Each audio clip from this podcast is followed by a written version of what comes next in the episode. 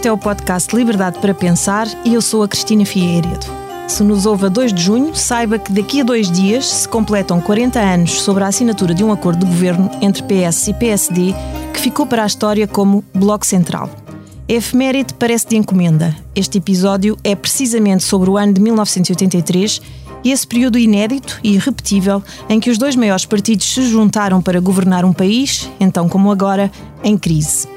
Convidei para a conversa Daniel Proença de Carvalho, 81 anos, advogado, foi Ministro da Comunicação Social no quarto Governo Constitucional de Mota Pinto, depois Presidente da RTP e muitas outras coisas, e testemunha privilegiada de como se forjou o Bloco Central. Bom dia, muito obrigado, Cristina por esta oportunidade de falarmos sobre a SEB. E Francisco Assis, 58 anos, presidente do Conselho Económico e Social desde 2020, antigo dirigente do PS e candidato à liderança do partido em 2011, sempre defendeu o diálogo entre os dois maiores partidos portugueses, nem sempre foi bem entendido. Muito gosto, tenho muito gosto de estar aqui, Cristina, e estar aqui com o Dr. Daniel Proença de Carvalho para falarmos desse instante, desse momento importante da vida, da vida do país. Obrigada a ambos.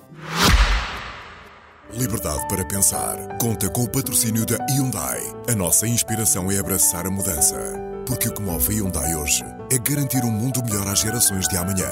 Este é só o início de uma viagem que já está a inspirar o mundo. Hyundai. Mudamos o futuro.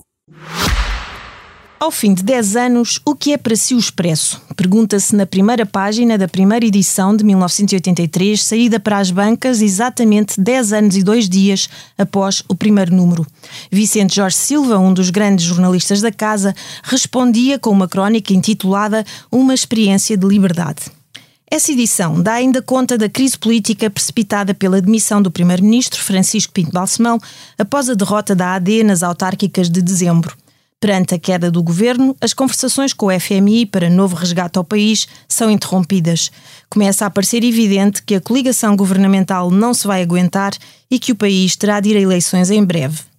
A 29 de janeiro, uma sondagem, a primeira de muitas que o Expresso há de publicar nesse ano, diz que 62% dos inquiridos preferem de facto a dissolução da Assembleia da República. Já sobre quem escolhem para governar, as opiniões mostram-se mais divididas. 33% votariam PS, 24% PSD sem AD. Nesse mesmo sábado, o cantor Zeca Afonso esgota o Coliseu dos Recreios em Lisboa. Já se suspeitava que pudesse ser o seu último concerto, começava a ficar afetado pela esclerose múltipla que o vitimou em 1987. Diz quem lá esteve que as duas horas de Zeca em palco foram emocionantes. Grandola Vila Morena, terra da fraternidade,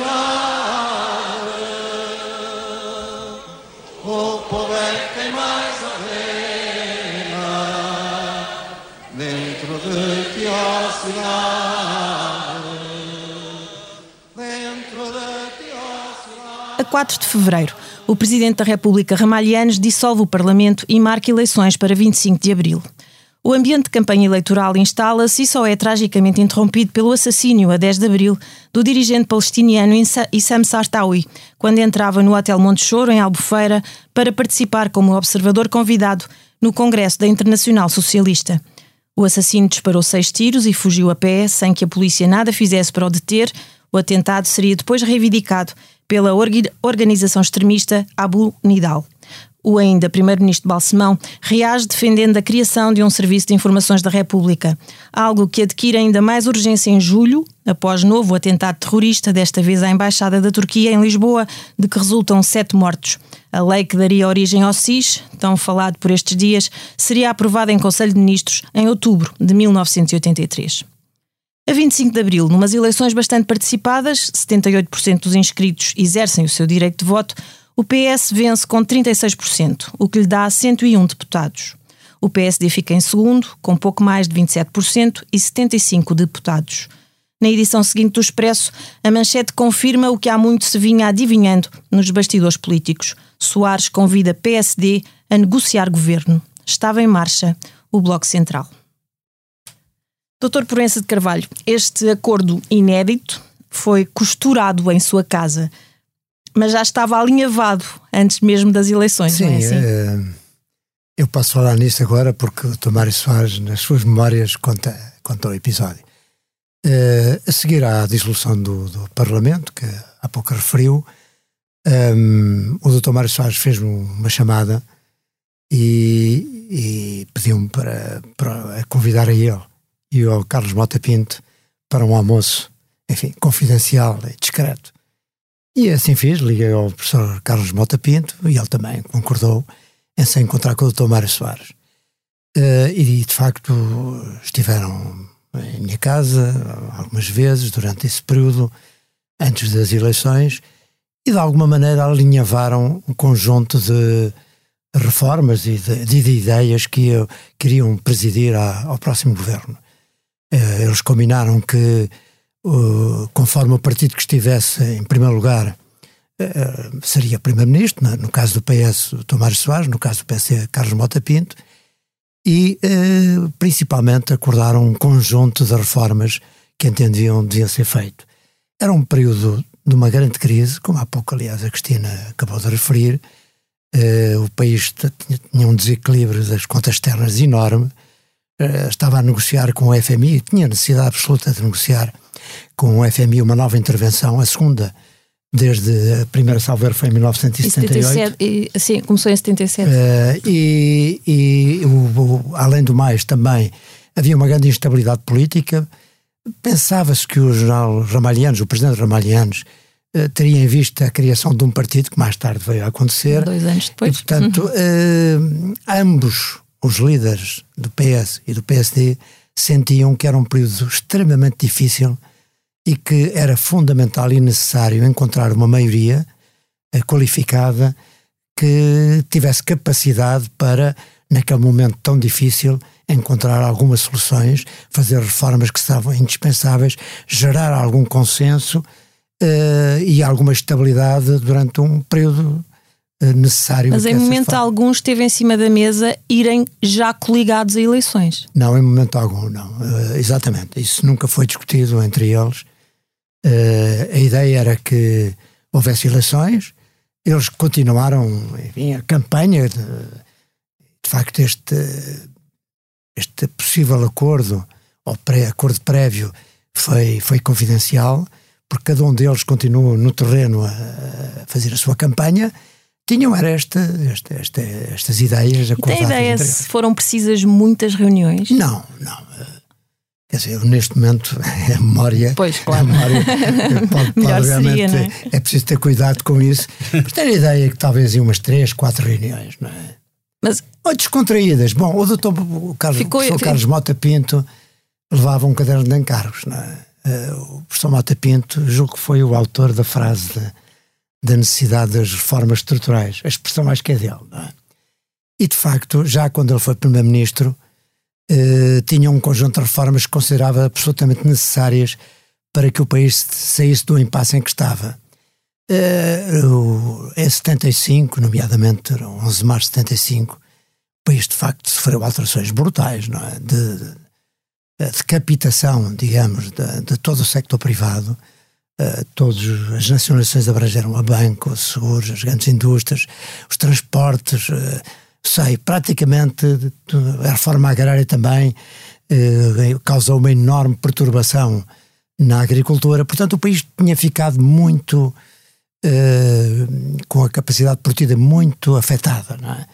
E, e, por outro lado, esta situação manteve-se durante bastante tempo porque não houve nunca um governo com capacidade e tempo para realmente fazer algumas reformas que eram absolutamente necessárias. Aliás, eu acho que o Dr. Mário Soares, acho não tenho certeza, o Dr. Mário Soares já no primeiro governo constitucional, ele queria ter feito uma coligação com o PSD, eh, na altura eh, dirigido pelo Francisco Sá Carneiro.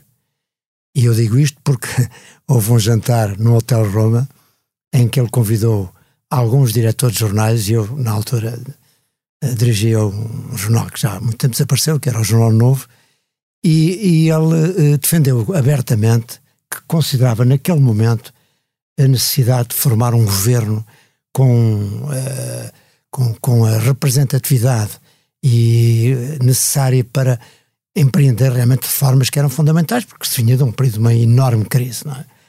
mas no partido ele não conseguiu, e nomeadamente o Dr. Saga Desenha era hostil a essa ideia, e portanto ele teve que fazer um governo minoritário no primeiro governo constitucional, que aliás foi breve também e que não teve sucesso, precisamente porque não tinha esse apoio maioritário parlamentar.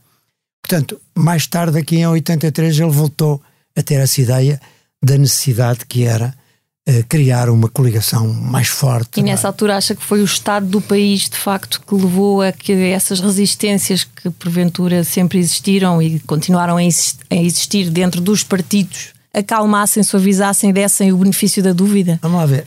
Apesar de tudo, eh, esta solução nunca foi consensual em nenhum dos dois partidos. Sim, é? sim, sim. Teve adversários Imagino quer no PS, quer no PSD. Mas o que eu digo é que esses adversários silenciaram, pelo menos deixaram que a coisa avançasse. Eu acho que não tiveram, outra, dois anos, não, é? não tiveram outra oportunidade, porque naturalmente o, o Dr. Mário Soares era, quem era, não é? E no caso do PSD, de facto, o PSD estava muito debilitado com a morte do Francisco Sá Carneiro e com a experiência de um governo que não teve sucesso, a AD foi-se esboroando, não é? Foi-se, portanto, terminou sem, sem esperança e, portanto, a liderança do professor Mota Pinto também foi uma liderança recente. O partido veio chamá-lo, não é? Tinha uma grande... E ali, naquele momento, tinha grande autoridade para empreender esta, esta ideia. E foi isso que conseguiu. Há pouco estava a dizer é que ele levou, de facto, um caderno de encargos bastante uh, exigente, não é? Que o Dr. Mário Soares aceitou. Embora. E a lei de limitação de setores fazia Por parte exemplo, desse exatamente, era um dos temas. Era um dos temas. Porque houve quem me dissesse, não sei se isto é aquelas coisas que depois ficam da, da história, que, uh, que, teria sido o próprio Mário Soares a pedir ao PSD que avançasse com essa, com essa lei. Isso faz, faz algum sentido?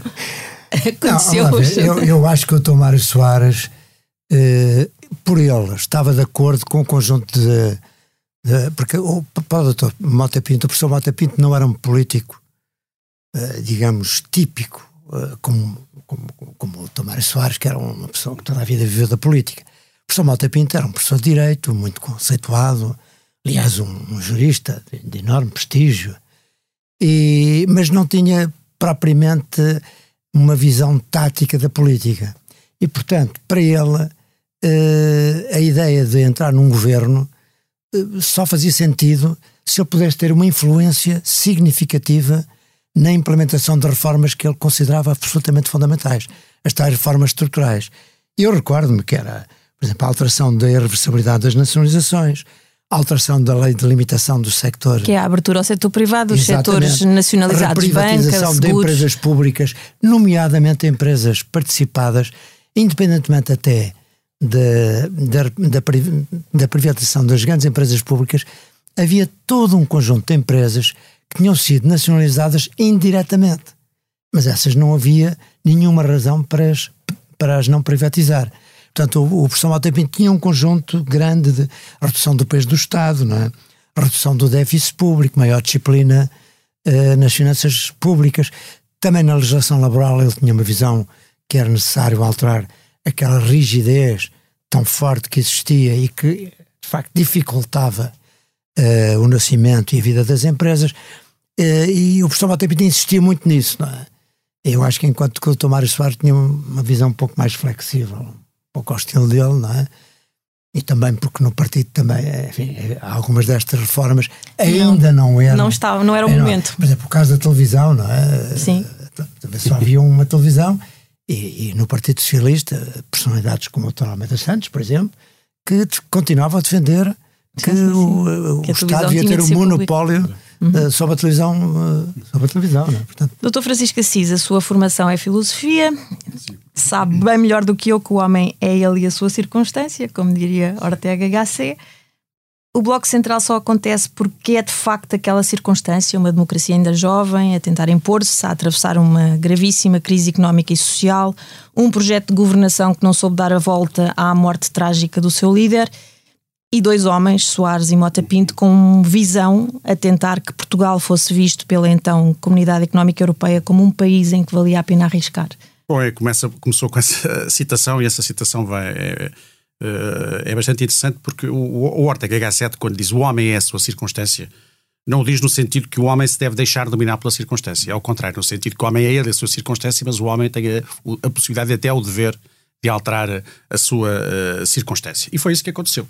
Isso foi isso que aconteceu. Não foi só a circunstância, foi a capacidade de dois líderes, de se deparando com uma determinada circunstância, também alterarem essa mesma uh, circunstância. Porque, obviamente, não era fácil, uh, quer no PS, quer no PSD, uh, eh, impor, uma impor, no sentido democrático, uma solução desta natureza. Uh, a situação era a que era, que foi aqui muito bem descrita pelo Dr. Presidente Carvalho. Eu era muito novo na altura, andava no primeiro ano da faculdade, quando isso, quando isso em 1983, tinha acabado de entrar na, na, na, na faculdade, mas acompanhei muito esse, esse, esse, esse processo. Uh, o, o quadro era este, portanto, no, o país em primeiro lugar, tinha passado ainda muito pouco tempo em relação aos acontecimentos pós-revolucionários. Estamos a falar de 83, eh, nem 10 anos tinham passado. A economia portuguesa e a sociedade, a sociedade portuguesa sofreu um fortíssimo uh, abalo, hoje olhando para aquele período histórico, até tendo a, a, considerar que provavelmente grande parte daquelas coisas seriam uh, inevitáveis, porque nós passamos por um período de, de ditadura de 48 anos. Havia é, ali embora, uma, por exemplo, a Espanha. Uma, uma, a Espanha foi diferente, é, apesar de tudo, mas a Espanha foi uma abertura. Em primeiro lugar, tinha já a experiência da Revolução uh, Portuguesa. Aqui, mas porque também houve falhança do regime anterior. O regime falhou, não foi capaz mas, de, de se transformar. A diferença foi fundamental. Foi fundamental. Em benefício da Espanha. O regime, o regime falhou, não, não se abriu. Uh, o próprio Sá Carneiro tinha, o Dr. Sá Carneiro tinha assumido esse, funções aqui como hum. deputado a iniciativa liberal, portanto, na perspectiva de que o regime iria abrir-se, ele próprio ala constatou. Ala, desculpa, ala liberal, agora desculpa, realmente é um lapso. A ala liberal, peço imensa uh, desculpa, não tem nada a ver uma coisa com, com a outra. Uh, o ala liberal, e na perspectiva de que o, de que o, de que o regime se poderia. Ele é o primeiro a, a perceber que se não vai abrir e bate a porta, é? um discurso notável, aliás. Uh, a seguir dá-se a revolução e depois há aqueles excessos todos, aquele processo todo que nós conhecemos. Uh, eh, que teve várias consequências. Do ponto de vista económico, as consequências foram uh, negativas, porque foi de facto a desestruturação de toda a nossa uh, economia. e tínhamos uma economia muito estatizada e tínhamos uma legislação nesse domínio também muito estatizante. E, e, e, em 1983 já era uh, perceptível para todos uh, quantos se reconheciam no modelo europeu que havia necessidade de introduzir modificações substanciais. Nós estamos a negociar também a entrada na Comunidade Económica uh, Europeia e essa entrada na Comunidade Económica Europeia obrigava-nos a algumas alterações que se depois vão plenamente consagrar na revisão constitucional de 1989. Mas em 83, de facto, a situação era muito difícil. Uh, o país, uh, depois dá-se o caso de que o, a morte do Tossá Carneiro é um acontecimento traumático para a direita uh, portuguesa, da qual e, também fazer um parênteses, anos... E já algum avanço tinha havido com a, a, revisão constitucional de 82, Mas essa é mais da componente política, não é? A revisão constitucional de 82 é uma, é uma reforma profunda do, do sistema político. A de 89 é que é mais uma reforma Tem mais a ver com o final do Conselho da Revolução. Exatamente, o Conselho da Revolução, alterações dos, dos, é. dos poderes do Presidente da República, que também tinham que ver um bocadinho já com algumas disputas que havia entre as chefias do governo e da própria oposição e o, e o Presidente da República, na altura os Ramalhianes. Em 89 é que é, grande, de facto, a grande alteração que se faz com o professor Cavaco Silva, Primeiro-Ministro, e o Dr. Vítor Constâncio, líder da, da, da oposição. Uh, mas em 83, retomando esse momento, na realidade o, o, o, tínhamos passado por anos difíceis, porque o Dr. Balsemão sucedeu ao Dr. Sá Carneiro, mas verdadeiramente era muito difícil suceder a uma figura uh, tão carismática e que ainda por cima tinha morrido naquelas circunstâncias uh, trágicas que imediatamente o projetaram como um mito nacional, que até extravasava e extravasem muito o seu campo de referência ideológico. É? Portanto, o Dr. Balsemão nunca teve, nunca dispôs, creio eu, olhando para já na altura, eh, nunca dispôs da verdadeira autoridade política e aquilo foi um processo de decomposição lenta enquanto, da Aliança enquanto Democrática. que Francisco Sá Carneiro tinha uma grande autoridade, inclusive no CDS, não é? Exatamente, foi. Era o líder da direita portuguesa, exatamente. Era o líder. Eh, com a morte dele, eu acho que o Dr. Francisco Pinto Balsemão, relativamente ao CDS, aliás, vamos lá ver, eu acho que a imagem que o Dr. Balsemão tinha era um pouco mais à esquerda do que Francisco Sá Carneiro. E isso afastava um pouco também do, do parceiro CDS. E até as características aí nunca, até as características, é, é. Aí nunca houve entre os dois partidos também aquela coesão que existiu uh, com, com a liderança de Francisco Sá Carneiro. Sim, notava-se que quem olhava de fora para isto, eh, notava-se que havia uma decomposição progressiva uh, da Aliança Democrática. E isso terminou com, com, com, o afastamento do CDS e com grandes problemas no interior do PSD. Já na altura, grandes divisões no interior uh, do PSD. Uh, Uh, e, e, portanto, o país estava confrontado com uma situação muito complicada. Nós tínhamos esse problema de, de, de, de, desequilíbrio profundo da balança comercial, tínhamos um déficit elevado, estávamos a negociar as, as, a, a adesão à comunidade económica europeia, era preciso uma solução política robusta, porque se percebia que era preciso tomar medidas sérias e medidas duras, medidas de austeridade. E é que eu acho que é muito importante dizer isto. O país teve, na altura, uh, o sortilégio de ter na liderança dos dois maiores partidos duas personalidades eh, de exceção. Uma, um político de absoluta exceção, o Dr. Mário Soares. E outra, como já aqui foi dito, um homem que não sendo propriamente um homem de, do mundo da, da, política, como era de facto o Dr. Mário Soares, ou até como se transformou o Dr. Sá a partir de certa altura, era um professor de Coimbra, era um homem com um, um grande sentido de, do, do interesse nacional, um grande sentido de Estado. E os dois foram capazes de negociar uma solução robusta, com apoio parlamentar muito vasto, para garantir a estabilidade política necessária para enfrentar um período que seria necessariamente um período de instabilidade social. Uh, porquanto já sabia que iam ter que ser adotadas uh, medidas uh, muito duras. Convidaram depois o professor Hernani Lopes, que é aqui uma figura também central nisto uhum. tudo, um independente. Depois de várias recusas, não é? Foi um momento de impasse ali nas negociações Sim, da. Eu penso, eu, enfim, tanto quanto me recordo que ele teve sempre no radar como uma das pessoas que poderia ter, eh, exatamente porque tinha uma, uma, eh, uma característica que o eh, apontava para aquele lugar. Ele não era uma figura partidária, nem do, PS, nem do PSD. Aliás, na altura era embaixador em Era embaixador no, na Alemanha. E conhecia, e conhecia bem os, os dossiês europeus. Exatamente. E, e, e, portanto, era, julgo nesse aspecto, mais próximo de Mota Pinto do que o Dr. Mário Soares, mas foi uma figura que acabou por ser consensual entre os dois líderes. Aliás, o Francisco Cassis diz uma coisa que eu acho que é importante também. O facto daquelas duas pessoas terem culturas semelhantes e serem pessoas com uma relação pessoal hum, saudável, não é? Dizer, eu quando olho hoje para a política atual e vejo muitas vezes a carga a de agressividade, constante. às vezes até na linguagem, com que os líderes se tratam, naquela época não era assim e nestas pessoas não era assim. Eles respeitavam-se mutuamente. Quer o Carlos Mota Pinto, obviamente respeitava o Mário Soares, mas Mário Soares também respeitava Mota Pinto. E ambos, portanto, conseguiram dialogar porque tinham divergências políticas, mas isso não afetava de maneira nenhuma o respeito e a consideração que tinham do ponto de vista pessoal entre ambos. E eu acho que isto também é um fator importante. e, e, não só essa plano, eles tinham a consciência provavelmente de outra coisa. Tinham várias áreas em que conflituavam, mas no modelo de sociedade estavam de acordo. Ah, sim, claro. E nessa altura grandes... estávamos ainda a construir um determinado modelo é de sociedade. Não é? é um período de construção de modelo de sociedade. O país estava a definir-se o que é que queremos ser. Queremos ser um país plenamente europeu, com um modelo europeu, uma economia de mercado, uma democracia representativa, um Estado uh, social mais ou menos forte, consoante o ponto de vista de cada um, ou vamos ser, havia quem defendesse na altura, na NATO, exatamente, um país que, que, já estava desde a fundação, claro, mas havia depois quem, claro. quem, se opusesse a isso, mas manter os nossos compromissos uh, atlantistas, portanto havia aqui uma, Sim, uma ideia. Esse núcleo duro, Estávamos de assim, acordo, a, ideia, acordo. e nós estamos de acordo nisto. Depois, naturalmente, como é próprio da democracia, temos divergência, mas estamos de acordo nisto. E mesmo nessas questões do tal caderno de encargos, eu julgo que o Dr. Mário Soares, no fundo, também estaria de acordo no essencial com aquilo, mesmo que não o pudesse dizer. Daí que eu não sei se é verdade ou não isso dele ter pedido, mas, mas não é verdade, poderia ter acontecido. É plausível. É? O que é do domínio do plausível é sempre interessante. Não, o que ele tinha era à esquerda. Eh, porque ele não podia dizer. Ainda... Exato. Pois, por vezes não, não tinha condições políticas Exatamente. para dizer. É o, o Dr. Soares era um, a meu ver, foi um. um, um, um no, no, no, espaço político em que me coloco, claramente a grande referência, muito acima de todos os, os, os demais. Porque ele era um homem de convicções, era um homem com cultura política, uh, era com uma grande cultura uh, política.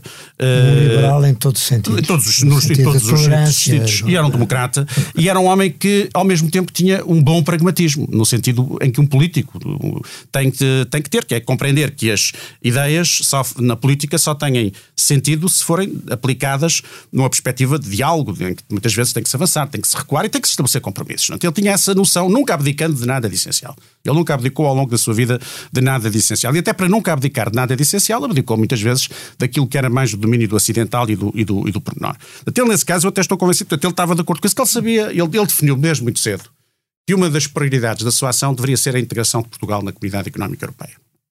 E não por razões económicas, fundamentalmente. Isso é muito importante também lembrarmos. Aquela célebre reunião que ele teve aqui, em que, julgo que foi, não sei se foi em Lisboa, se foi em Sintra, é uma reunião em que ele eh, estava com o, o Dr. António Campos. O Dr. António Campos estive com ele aqui há dias em Coimbra num debate e ele lembrava isso. Eh, o engenheiro António Campos, e ele lembrava, e lembrava isso. O, o, Soares, o Dr. Soares ouviu uma série de economistas, dos mais prestigiados economistas portugueses e todos eles se declararam uh, contrários à integração de Portugal na comunidade económica Ainda europeia, hoje há quem diga que é considerando um que nós não estávamos preparados É. economicamente e que, portanto, no Portugal devia ponderar bem e só mais tarde. E quando todos terminam de falar, o Dr. Soares diz mais ou menos isto, muito bem, eu respeito tudo bem, mas Portugal vai integrar a comunidade económica europeia. Porquê? Porque ele percebeu que a razão fundamental para ele era uma razão política. Nós optarmos pela Europa, nós vimos também do fim de uma coisa que nós, sobre a qual nunca fizemos uma reflexão nacional muito profunda, que é nós é um país que vinha do fim de um ciclo imperial de, de muitos séculos e que de repente nem vi, é, é, um, é um país, à parte do Eduardo, Lourenço escreveu alguns textos extraordinários sobre isso, que é um país que, não, que nunca vi, isso, isso, isso de qualquer maneira, é um acontecimento não, sem, sem, sem não, conotação positiva ou negativa. Objetivamente, em qualquer país é um acontecimento traumático, no sentido em que é uma mudança radical do posicionamento do país no mundo e da forma como o país se vê ele próprio. E nós nunca, nós de facto encaramos isso com extrema eh, facilidade, nunca refletimos muito bem. Porquê? A meu ver, porque encontramos, de certa maneira, mentalmente, simbolicamente, um substituto nisso na Europa. Nós deixamos essa dimensão para trás, isso faz parte da nossa história, mas nós entramos no, no, no, a um outro período da nossa vida, muito, que é a Europa. E o Dr. Soares tinha essa noção e por isso queria entrar na Europa. Mas ele sabia que entrar na Europa era entrar no modelo europeu. É? E o modelo europeu era este, como é este ainda hoje. Não é? E na altura, quem eram os partidos que eram favoráveis a esse modelo? Eram três: era o PS, o PSD e o, e o CDS. Não? é? E havia aqui um corte claro.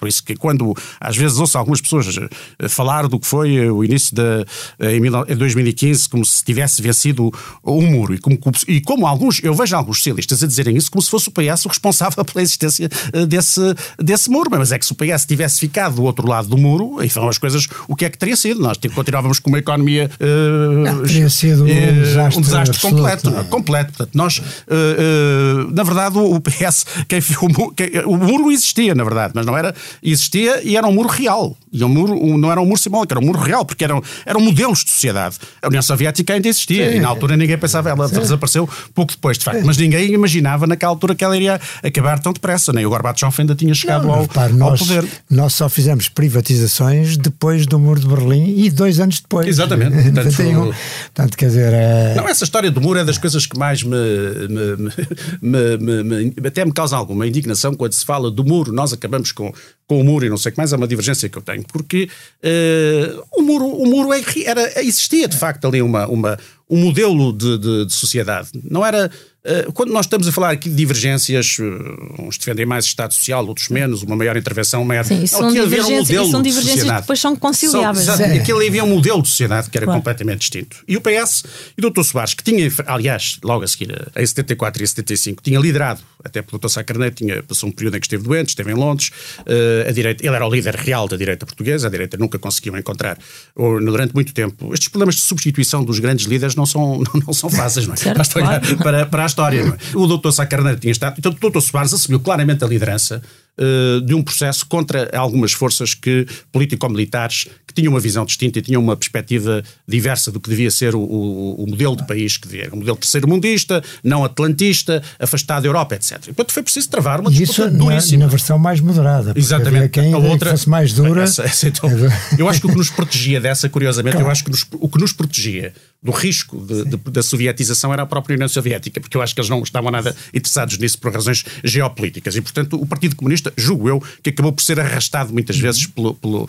por algum escardismo político-militar, uh, porque também não podia ficar atrás, não é? porque verdadeiramente creio que a União Soviética não tinha a noção de que Portugal era um país aqui do extremo sul atlântico, do espaço da NATO, e não ia criar problemas, uh, até porque já era uma fase de alguma detente, etc. Agora, em relação em relação ao, ao, ao, Bloco Central, a questão fundamental é esta: é que, apesar disto tudo, de haver razões para fazer isto, de haver vantagens em fazer isto, era muito difícil fazer isto. Quem, quem conhece os partidos políticos sabe que era muito difícil fazer isto. Ou seja, isto. se não fosse também aquelas duas pessoas em concreto, provavelmente. mais difícil. Não, não... Até pelo Dr. Soares, o PST, recordo-me das, das, das, correntes que surgiram lá, críticas, mas o PS, o Dr. Soares, desde logo, houve uma ruptura na própria, ainda antes da das eleições, há uma ruptura na, no processo de elaboração das, das listas. Sim, Muitas sim. grandes figuras do, do partido, do Dr. Zenha, o Jair Guterres, tudo o ex-secretariado, não, sim, não integraram não querem integrar uh, as, listas. listas. eu eu não sei se eles não queriam integrar, eles, eles, eles solidizaram-se na altura com o engenheiro António Guterres, com o ex-secretariado. Sobre isso, o ex-secretariado. Mas provavelmente o Dr. Soares, nesse momento, terá ficado um pouco aliviado, porque, porque assim não, que ali não enfrentava. Era, era mais fácil para todos, veja, era mais fácil para ele, mas também era mais fácil para os outros. Provavelmente eles também perceberam isso. Também era mais fácil, porque ficavam de fora, não é? Porque ficando de fora era muito difícil eles estarem no Parlamento e ao mesmo tempo ter uma atitude crítica. Assim ficavam de fora. Iam dando uma entrevista aqui, outra ali, ainda me recordo bem de uma entrevista do Egir Guterres, em que ele dizia, bom, estas, em que veladamente ia contestando políticas do, do, do, do, do, do Bloco Central. Portanto, havia ali dois blocos, dois blocos, dois partidos, o, o Partido Socialista e o PSD, de facto, uma vastíssima maioria, que permitia tomar medidas uh, difíceis, mas medidas necessárias. E outra coisa, o Dr. Soares nunca fugiu às suas responsabilidades. Uh, estava a ler uh, aqui há dias um, uns textos da época em que há um momento qualquer em que tem, houve coisas muito duras, o 13 terceiro mês, houve uma redução significativa do poder de compra, com o encerramento de algumas empresas, houve as bandeiras negras no distrito de Setúbal. Sim, houve portanto, a criação não, de impostos nem adicionais. tínhamos os mecanismos, os mecanismos sociais que temos hoje, portanto o quadro era diferente. Uh, e o, o Dr. Soares, no momento em que o Ministro das Finanças iria à televisão apresentar algumas medidas duras, o Dr. Soares disse: Não, não, quem vai sou eu porque eu é que sou o Primeiro-Ministro. E o Primeiro-Ministro, nestes momentos, tem que assumir as suas responsabilidades. Isto define, de facto, um, um democrata, um estadista, uh, isto faz a distinção completa entre o estadista e o vendedor de banha da cobra. Não é isso? E ainda bem que nessa altura Portugal teve e tinha claramente um homem como o doutor uh, Mário Soares, porque, era, porque, foi, porque isso foi absolutamente uh, essencial, porque ele não, ele não escondeu as coisas. Ele na campanha foi uma campanha em que ele dizia: Nós, eu só vos posso, citando mais ou menos o Churchill, com alguma proximidade, e, e, e tendo em conta as diferenças, naturalmente, da circunstância, dizia sangue, e lágrimas, não há muito mais do que isto a prometer, porque o país está numa situação muito difícil. Ele sabia tudo isto, não é? que era preciso chamar cá o FMI, que o FMI vinha com as suas receitas, sempre duras, independentemente de, de concordarmos ou não, era o que é. O país não estava em condições de, de impor nada. E, portanto, ter um líder que foi capaz de dizer ao país o que era preciso dizer ao país, que não enganou o país, que não criou ilusões no país, mas que lhe disse a verdade, isso foi uh, muito, muito importante naquela uh, altura e eu acho que foi um governo patriótico e um governo foi dos, eu, eu, julgo que olhando para trás foi dos porque há hoje também uma tendência para atacar tudo que é Bloco Central e aproveitar qualquer pequena coisa para atacar Bloco Central. Primeiro, é evidente que esta solução, uma solução só em circunstâncias excepcionais, lá, já lá não é desejável. Mas, segundo lugar, naquele momento era desejável e foi uma e foi uma e foi uma uma uma um, um, governo que serviu claramente, do meu ponto de vista, claro. Uh, Doutor Província de Carvalho está a tentar dizer alguma coisa? Eu estou Já há algum tempo. Com o que disse o Cassias. É, eu acho que no, no próprio Partido Socialista houve uma corrente que se manteve durante muito tempo que eh, verdadeiramente desconfiava de um poder político unicamente civilista. E isso mostra, veio a, a comprovar-se mais tarde, em 85, com a candidatura do Dr. Salgado Zenha, com o apoio uh, enfim, da parte militar e do, e do Partido Comunista. E, e, essa facção, digamos, dentro do Partido Socialista era hostil, evidentemente, ao Bloco Central, como já tinha sido hostil no primeiro governo constitucional a uma coligação com o PSD. Porque a ideia, eh, nomeadamente o Salgado Zenha, porque é um, enfim, cuja memória tenho o maior respeito, enfim, Uh, foi um grande advogado, eu fui amigo dele e, tive uma relação muito forte com ele, mas realmente ele representava a ideia de que em Portugal não era possível um poder civil dos partidos sem o apoio dos militares.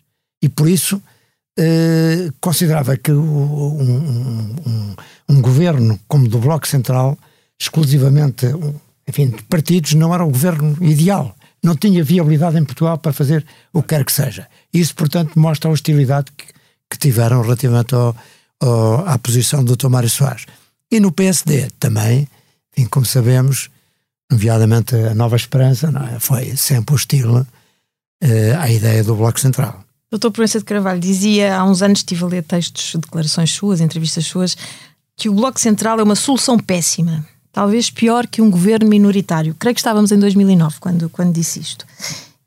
Porque eu sei, voltamos à questão das circunstâncias, não é?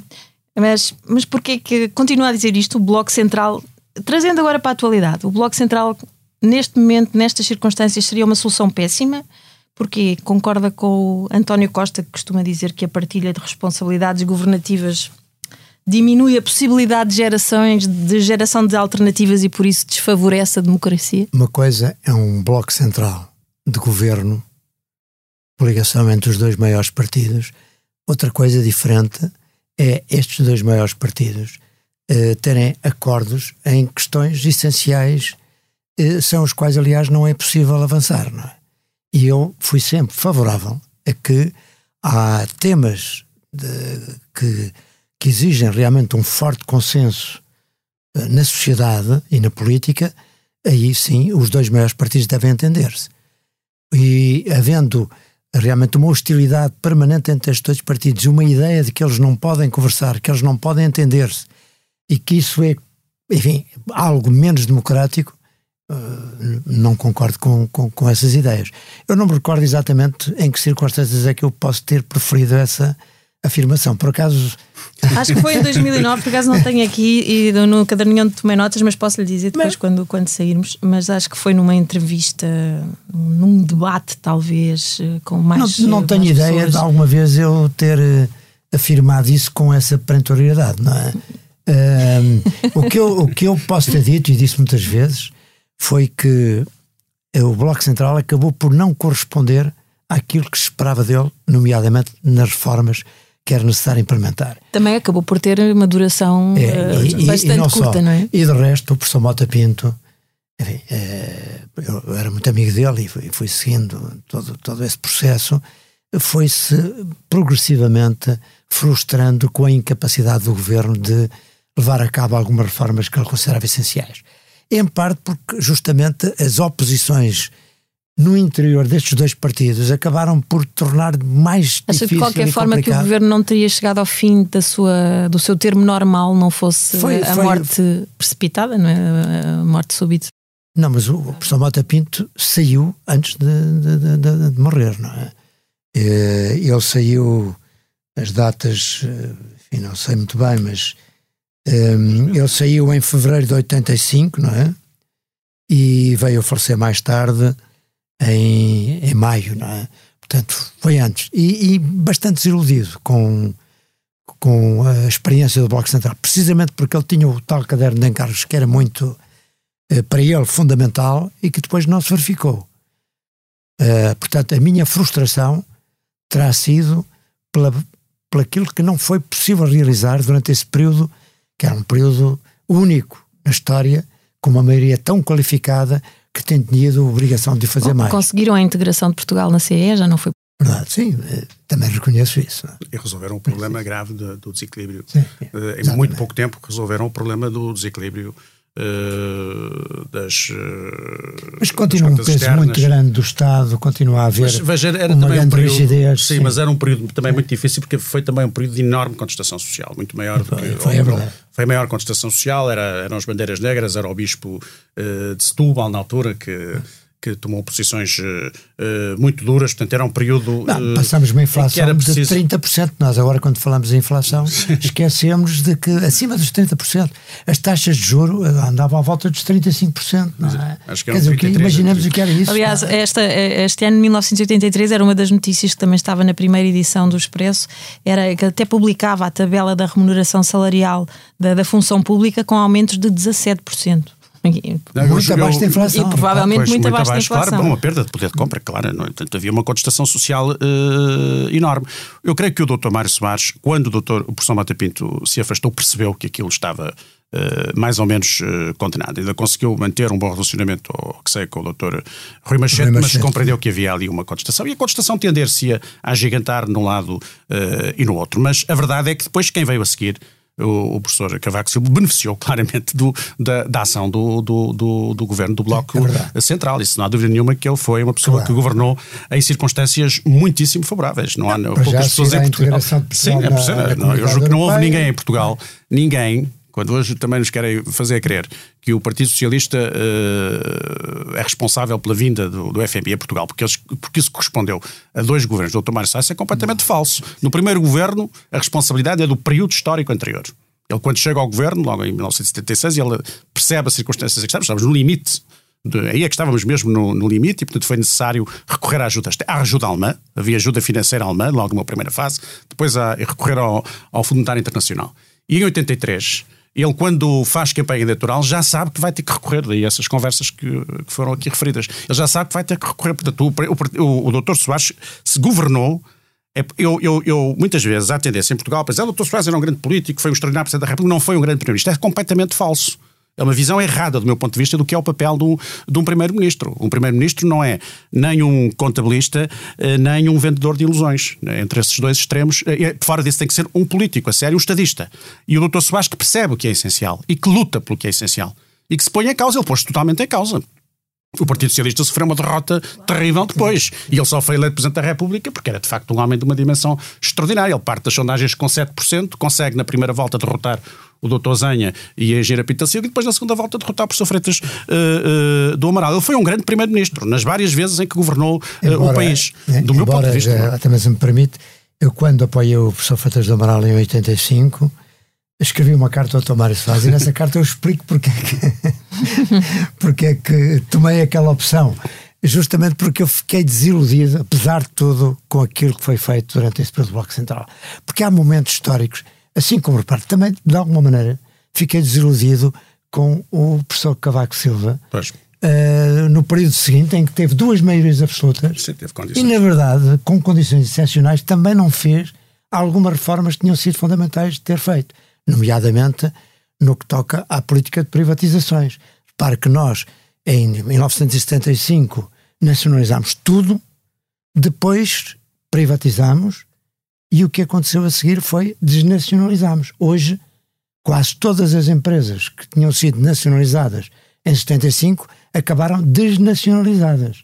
Foram primeiro estatizadas e depois desnacionalizadas. E isso também porque o professor Cavaco Silva nos governos que teve, fez uma política de privatizações que não permitiu, de alguma maneira, a recomposição do nosso tecido económico com a força necessária para que hoje eh, tivéssemos outra pujança uh, económica, porque nós sabemos, temos aqui um, um desfazamento entre o, o nosso Estado Social, que naturalmente fez grandes progressos e grandes benefícios para o país, mas que não tem sido sustentável. E o nosso crescimento ser... económico. É porque, porque, o crescimento económico é anémico e, portanto, só conseguimos os benefícios sociais com financiamento enfim, da, da, União Europeia e também com o endividamento que hoje nos levou a, a, a uma, uma um endividamento muito excessivo, não é? O que nos leva à tal circunstância que o Dr. Proença de Carvalho dizia, que é a circunstância em que se admite, ainda que noutros termos, o tal eh, acordo entre os dois maiores partidos, a tal necessidade do acordo nas, sobre as questões fundamentais para eliminar e, e, os tais bloqueios exemplo, que impedem o país pá, de todos progredir. Todos nós conhecemos que há uma crise na justiça enorme, não é? Eu pergunto, há alguma forma de empreender uma reforma da justiça a não ser através de um é acordo entre os dois maiores partidos. É o que eu lhe pergunto, Francisco Assis. A questão é, é se não é mesmo incontornável esse entendimento ou o progresso eu, eu sempre, não acontece. Como sabe, sempre defendi isso. Eu também não defendi, eu, eu curiosamente. Uh, fui muitas vezes acusado de querer governos do Bloco Central. Eu queria era o governo do Bloco Central. Eu nunca defendi o governo do Bloco Central. Eu digo o governo do Bloco Central, primeiro, eu não aceito é que se lance um anátema sobre aquele governo do Bloco Central em concreto, porque acho que ele foi de, útil ao país. Foi patriótico. E foi patriótico, exatamente. Portanto, não aceito de forma nenhuma isso.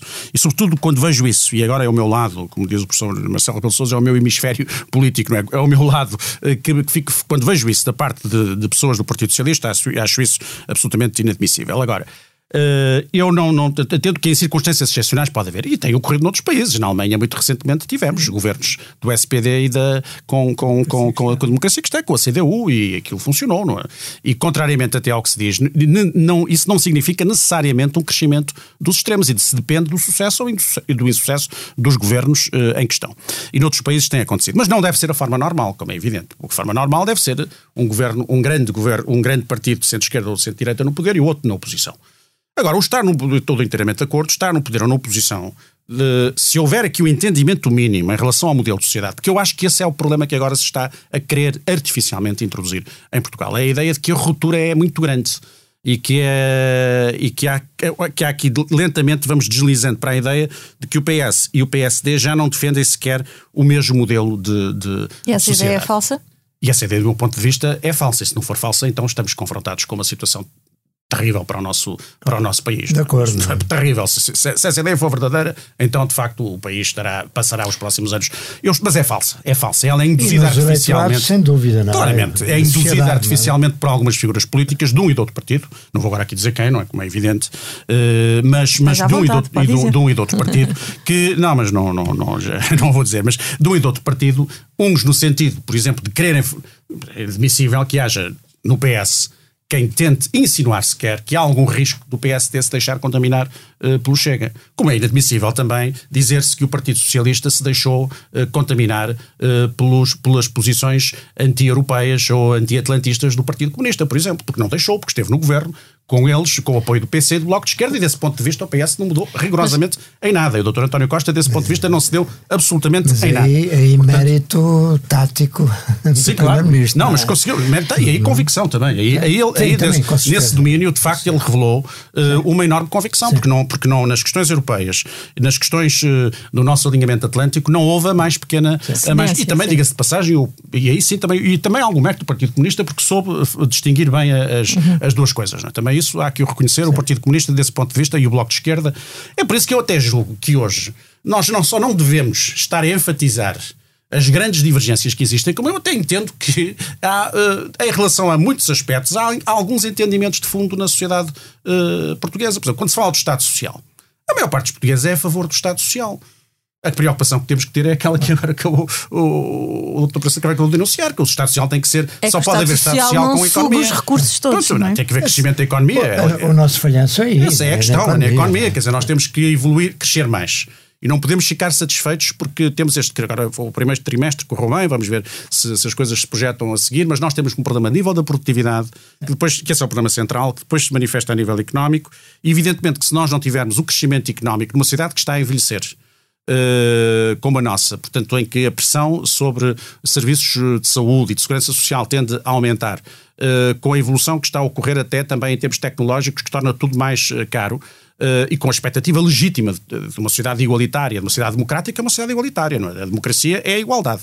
Portanto, nós, aí, e aí não podemos decair minimamente. Portanto, desse ponto de vista, nós temos que ter essa preocupação de criar as condições para que a economia uh, cresça. E é evidente que a participação privada aqui é absolutamente uh, essencial, mas isso no fundo é a social-democracia, não é? É o socialismo democrático, é a social-democracia. E a democracia cristã fez o mesmo, e, muito, e alguns liberais na Europa, porque há várias formas de liberalismo na Europa. Eu acho que esse aspecto, desse, desse ponto de vista, nós até há um amplo consenso na sociedade portuguesa. Agora, nós por vezes tendemos a querer é artificialmente. A resposta à sua pergunta é: se fosse verdade aquilo que alguns insinuam que é verdade, então era uma catástrofe nacional. Só que eu acho que isso que não é verdade e que essas coisas olhando agora para o passado recente, o que nós vemos é pronto, houve uma primeira legislatura de António Costa no governo, que foi uma legislatura assente na, num acordo à esquerda e, portanto, compreende-se que o Bloco Central aí não fizesse qualquer sentido, Sim, é pela maneira como o governo foi, foi formado, como é óbvio. Mas em 2019 o PS perde, uh, deixa de ganha com maioria, mas sem, sem, uh, sem o acordo, acordo à esquerda. Tem um líder no PSD perfeitamente Sim, disponível para todos os entendimentos e é António Costa que corta cerce essa, essa, essa possibilidade de entendimento. Eu julgo que não, eu não era a favor do, do entendimento do, governo PS-PSD. Né? Faria né? sentido que viéssemos do governo momento, aliás, a esquerda e depois um governo é necessário um governo maioritário, mas mesmo na altura era de maioria Sim. relativa, mas na altura. Mas entendi sempre, isto, e, vou, e na noite de, das eleições convenci-me que o que ia acontecer era o seguinte, que uh, o Partido Socialista iria uh, governar Uh, mantendo um diálogo com o Partido Comunista e com o Bloco de Esquerda. Isso, uh, eu fui contra a geringonça, mas reconheço que uh, houve aqui um, em novas circunstâncias, e no, no, novo tempo, houve aqui um ganho da possibilidade de dialogar. E há coisas em que se pode dialogar, com, com, como ficou provado. Há coisas em que se pode dialogar com eles e, e eles, e eles, e eles connosco. mas que o, PS, que o PS iria retomar um diálogo com o Partido Social Democrata tinha, pela própria forma como surgiu a geringonça, porque o PS não tinha ganho as eleições, portanto aquilo realmente foi, uma, foi também um trauma e era impossível haver um grande e diálogo entre o Dr. mais criticável é que é uma solução que não estava minimamente apresentada como Essa foi a razão fundamental pela qual eu não, Claro, não concordei. Ela É tinha é toda a legitimidade ética, não é? constitucional, Sim, mas julgo sim. que não tinha, tinha escassa legitimidade política e não tinha Nenhuma. nenhuma fim e legitimidade moral. cabo. Bem, Moral é que não tinha nenhuma. Portanto, foi essa a razão pela qual eu me opus e também, e ao mesmo tempo, tinha receio, que felizmente não se veio a concretizar, de que isso levasse a que o PS decaísse um pouco das suas convicções eh, em matéria europeia. Mas isso não aconteceu. Nesse aspecto, eu reconheço que não aconteceu, que esse meu receio não se concretizou e fico satisfeito com, com isso e já o disse várias vezes. Agora, a verdade é que nós, em, em, eh, eh, termina, eh, quando o PS, eh, eh, em 2019, eu estava convencido que era isso que ia acontecer, que o Dr. António Costa ia formar um governo novo, eh, com, com, com muita energia e com uma capacidade de dialogar com todos os setores da sociedade portuguesa e, em particular, com, com o PSD, porque tinha essa disponibilidade do Dr. Exato. Rui Rico. Eu até acho que ele levou essa disponibilidade longe demais em muitos momentos e que É, até lhe terá sido, e até lhe terá sido fatal. Aliás, eu nunca percebi. Eles até se davam bem, eles eram Uhum. amigos. Eu, nessa altura, eu no Porto conversava de vez em quando, almoçava com o Dr. eh, Rui Rio, somos os amigos há muitos anos, e conversávamos. eh, e, eh, e eu, eu não vou, evidentemente, revelar aqui o, to- o teor, o teor das, eh, das conversas, mas manifestava esta minha. Porque é que não é possível haver aqui alguns eh, entendimentos eh, mínimos Não, em relação aos? Mas, deixa-me- e depois, a seguir isso, realmente perdeu-se aí uma boa oportunidade. Exato. Mas apesar de tudo, neste momento, é é necessidade também de haver entendimentos, que apesar de haver maioria absoluta do Partido Socialista, há algumas áreas em que só se pode fazer alguma coisa se houver algum.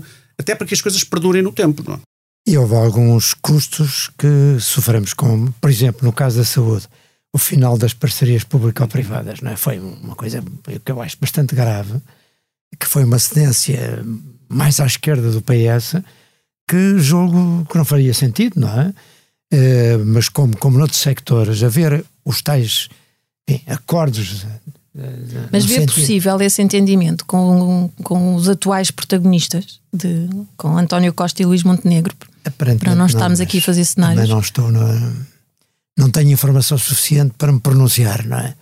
Eu acho que não devia haver eh, essa impossibilidade, não é? pelo contrário, eu acho que não há, no- mesmo no futuro, não estou a ver que vá que haja possibilidades de fazer algumas reformas fundamentais sem este acordo entre os dois maiores partidos, porque quer à direita, quer à esquerda haverá sempre dificuldades em implementá-las, não é? Doutor Francisco Assis, com estes dois protagonistas, Não tenho grandes expectativas que, que neste ciclo político se faça esse entendimento. Acho que isso já não é possível. Não é possível porque o ciclo político começou como começou e na altura em que era possível, e nessa altura realmente houve ali um corte profundo entre os dois partidos, não poderia ser de outra maneira, dada a forma como tudo começou. Depois, quando teria sido possível, não se fez, por razões que me escapam. Nunca tive oportunidade de conversar isso com o Dr. António Costa. De facto, a única versão que tenho é do Dr. É do Dr. Rui Rio, curiosamente. Eh, Mas, Não, mas no caso da justiça, clarissimamente o Rui Rio teve ideias quanto Pois, não sei, não sei exatamente o que é que se passou. E depois, eh, acho que neste ciclo já não é possível. Eh, curiosamente, eu acho que isso não depende do líder do PS estar mais à esquerda ou mais à direita. Eu nunca coloco a questão em estar mais à esquerda ou mais à direita, porque um líder, eh, o próximo, não sei quem é que vai ser, nem me interessa neste momento o próximo líder do Partido Socialista, mas seja quem for, e mesmo que seja alguém hipoteticamente mais à esquerda, é possível que perceba a necessidade, em alguns domínios, de estabelecer alguns entendimentos com, com, com, eh, com o PSD. E até pode estar em boas condições, diga-se passagem, para, para, para o fazer. Seja mais à esquerda ou mais à direita, isso não é irrelevante. Agora, acho que aqui houve fatores eh, que têm que ver com as características também das personalidades das pessoas que, lev- que levaram a esta situação que, que não. e com o tal sentido de Estado e sabe de olhar para o país, se calhar, não é? Não, não, eu não vou. possa vir a ser líder e nessa Não, altura não, não, não. já conhecemos o pensamento Pois não sei se isso é peditório para Não. o qual já deu e não. Não, não, não, é, não é a questão, não é essa. Eu, eu- mas em relação ainda a esta, a esta questão, acho que é importante é, sobretudo, não perder de vista que nós temos eh, o nosso modelo de sociedade em questões fundamentais não é diferente. Eh, porque esse consenso, aliás, esse é um problema das democracias eh, em geral na Europa. É que, hoje se está a colocar até mais à direita do que à esquerda, diga-se passagem, porque na verdade o que nós verificamos nos últimos anos é que o grande risco que se coloca é, é na extrema-direita e não é na extrema-esquerda. Já houve momentos que foi diferente, agora é na extrema-direita e não é na extrema-esquerda. Não é na extrema-esquerda porque ela também não tem força para. não Sim, é? mas também mudou. Então, Mas também mudou. Eu, por exemplo, Também, vejo a extrema-esquerda espanhola. Ou pelo menos mesmo- eu vejo ah, sim, agora, sim, sim, sim, o- sim. Sum- agora surge um novo partido que vai aglutinar o Sumar que começa a dizer somos europeístas. Isso é uma coisa impensável há uns tempos atrás. Ele disse, somos eu- europeístas. quase um contrassenso. Porque eles percebem que, não, é que eles perceberam que isso também, perceberam que provavelmente que o risco da é? extrema-direita era tal hora e que a, na sociedade por um lado e que a própria Europa é um que pode ser uma Europa que naturalmente temos interpretações diferentes, mas a própria Europa, nomeadamente na sua dimensão social que existe, pode ser um mecanismo para contrapor ao crescimento da, da, da extrema-direita. Portanto, não há hoje, creio eu, nenhum risco da extrema-esquerda. Há um risco real em toda a Europa, de, ou praticamente toda a Europa, da, da, da, da extrema-direita. Agora, e precisamente por isso é que nós temos que ter o maior cuidado em eh, salientar que, eh, pelo menos eh, nesse domínio, entre o PS e o PSD, e até a questão que disse dos eleitorados, há uma, continuidade, não há nenhuma ruptura, há aqui uma continuidade, uh, uns mais conservadores, outros mais liberais, uns liberais no sentido cultural, político, mental, uns mais defensores da intervenção do Estado, outros menos, mas há aqui uma, uma linha de continuidade nos eleitorados. Uh, e há um, há, um, há um solo comum, não é? Isso é que me parece que não se pode, de forma alguma, uh, perder de vista. E não há nenhuma razão para que assim suceda. Apesar de tudo, acho que neste momento isso também não se está a perder de vista. E por isso, se não tenho expectativas otimistas em relação à possibilidade de haver mais diálogo, acho que não vai haver muito, eh, e temo até que as coisas, eh, este ambiente que se vive em Portugal, eh, que agora penso que as coisas acalmaram um pouco, não é? Mas que estava a ser um ambiente e que é muito é? artificial. não corresponde a Não, não corresponde que... a nada. Nós não podemos viver toda a vida a falar de dissoluções e, e de coisas no género. Não, não, não, se pode passar o ah, tempo. pensei que ia dizer que não podemos passar toda a vida a pensar quem é que telefonou para o CIS e a que horas. Isso é outra questão sobre a qual não me, não me, não me pronuncio. Mas acho que uh, o que não podemos é viver num ambiente de instabilidade institucional uh, permanente, porque isso depois projeta-se na sociedade negativamente. Se as coisas. Eu acho que o ambiente nesse aspecto degradou-se é? bastante. E isso afeta todos os partidos democráticos e afeta o próprio regime democrático. Porque, em parte, as pessoas começam a descrever do sistema quando vêm estas discussões verdadeiramente não, inúteis e, e, com um nível de linguagem que não é adequado à. Sim, e depois há uma questão que referiu e bem, e tem, e tem, tem publicado coisas sobre isso, uh, que é a questão da justiça. A justiça, a forma como o nosso sistema judicial está a funcionar, de facto, é absolutamente degradante uh, e projeta uh, na sociedade portuguesa sinais inquietantes. E, portanto, hoje uh, há alguns comportamentos que são autênticas máquinas de destruição da democracia, como já aconteceu noutros sítios. E eu fico muito surpreendido com, com muitos silêncios, porque acho que quem tem responsabilidades.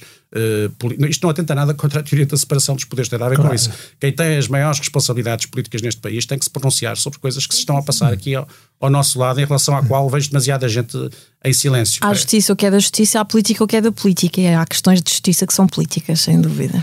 o modelo de organização da justiça é político. Óbvio, óbvio, é óbvio. Se o modelo de organização, da, se o sistema de justiça não está a funcionar, isso é uma questão política. Não, é um se problema está... de legitimação, não é? É dizer, a legitimação está, está, está no é voto, evidente. está na. É democracia nos órgãos. Não, isso não está a funcionar. Se temos um modelo claro. que não está a funcionar ou que está a funcionar mal neste, naquele aspecto e de forma que ponha em causa desse ponto de vista, Se a credibilidade é das instituições. Tem que haver é evidente que, tem, que isso é uma responsabilidade. Dava uh, todo um, um, outro programa, mas temos mesmo de terminar este. Vou só concluir com o que se passou para além de Bloco Central em 1983. Soubemos há poucos dias, embora a notícia seja desse ano, um irlandês planeava matar a Rainha Isabel II durante a sua visita aos Estados Unidos. Mas o que verdadeiramente preocupa Ronald Reagan nesse ano são as ameaças da União Soviética ao Ocidente, o que o leva a lançar o programa de defesa militar Guerra das estrelas. Receios que só escalam quando, em setembro, os russos abatem um avião civil sul-coreano com 269 pessoas a bordo sobre o seu espaço aéreo por suspeitas, dizem, de espionagem. O avião levava a bordo um senador norte-americano e Reagan qualifica o ato como um crime contra a humanidade. Neste clima de guerra gelada, mais do que fria, causa impacto a notícia publicada na edição do Expresso de 3 de dezembro que o Ministério dos Negócios Estrangeiros está preocupado com o facto de um dirigente do PCUS ter pedido um visto para poder estar presente no décimo congresso do PCP no Porto. Tratava-se de Mikhail Gorbachev. Na mesma edição, uma boa nova para os lisboetas, uma empresa alemã conseguira finalmente virar o Tolan, um porta-contentores inglês que naufragara no Tejo e encalhara com o casco voltado para cima há mais de três anos. No mundo das artes, 1983 é um ano triste para os fãs de Tintin, Tantan, em francês, que choram a morte do seu criador RG a 3 de março. Para os fãs portugueses de Júlio Iglesias, a vida também não corre bem. O governo proíbe a atuação do cantor, prevista para setembro no Estádio do Restelo, com o argumento de que a saída de 36 mil contos, o preço do espetáculo, para o exterior, numa altura da austeridade e em que estavam a ser pedidos tantos sacrifícios aos portugueses, podia ter efeitos psicológicos negativos na população. No grande ecrã brilha Al Pacino, protagonista de Scarface, de Brian De Palma, hoje um clássico do cinema, apesar de não ter merecido nem sequer uma nomeação aos Oscars. É daí e do personagem Tony Montana esta frase que pode dar jeito de recordar a quem tenha de ir prestar declarações a comissões parlamentares de inquérito. Me, I always tell the truth. Even when I lie. Diz ele, I always tell the truth, even when I lie. e numa altura em que tanto do que continua a acontecer no mundo nos faz questionar o sentido das coisas, não resisto a lembrar outro clássico, também de 1983, The Meaning of Life, dos ingleses Monty Python, um genial hino ao absurdo da vida e um desafio a que não nos levemos tão a sério. Este Liberdade para Pensar teve a sonoplastia de Salomé Rita. No próximo episódio, Ângela Silva leva-nos até 2013, o ano em que Paulo Portas apresentou uma demissão que era irrevogável até deixar de o ser. Na vez seguinte, Paulo Baldaia recupera Dona Branca e o ano de 1984. Why are we here? What's life all about? Is God really real? Or is there some doubt? Well, tonight we're going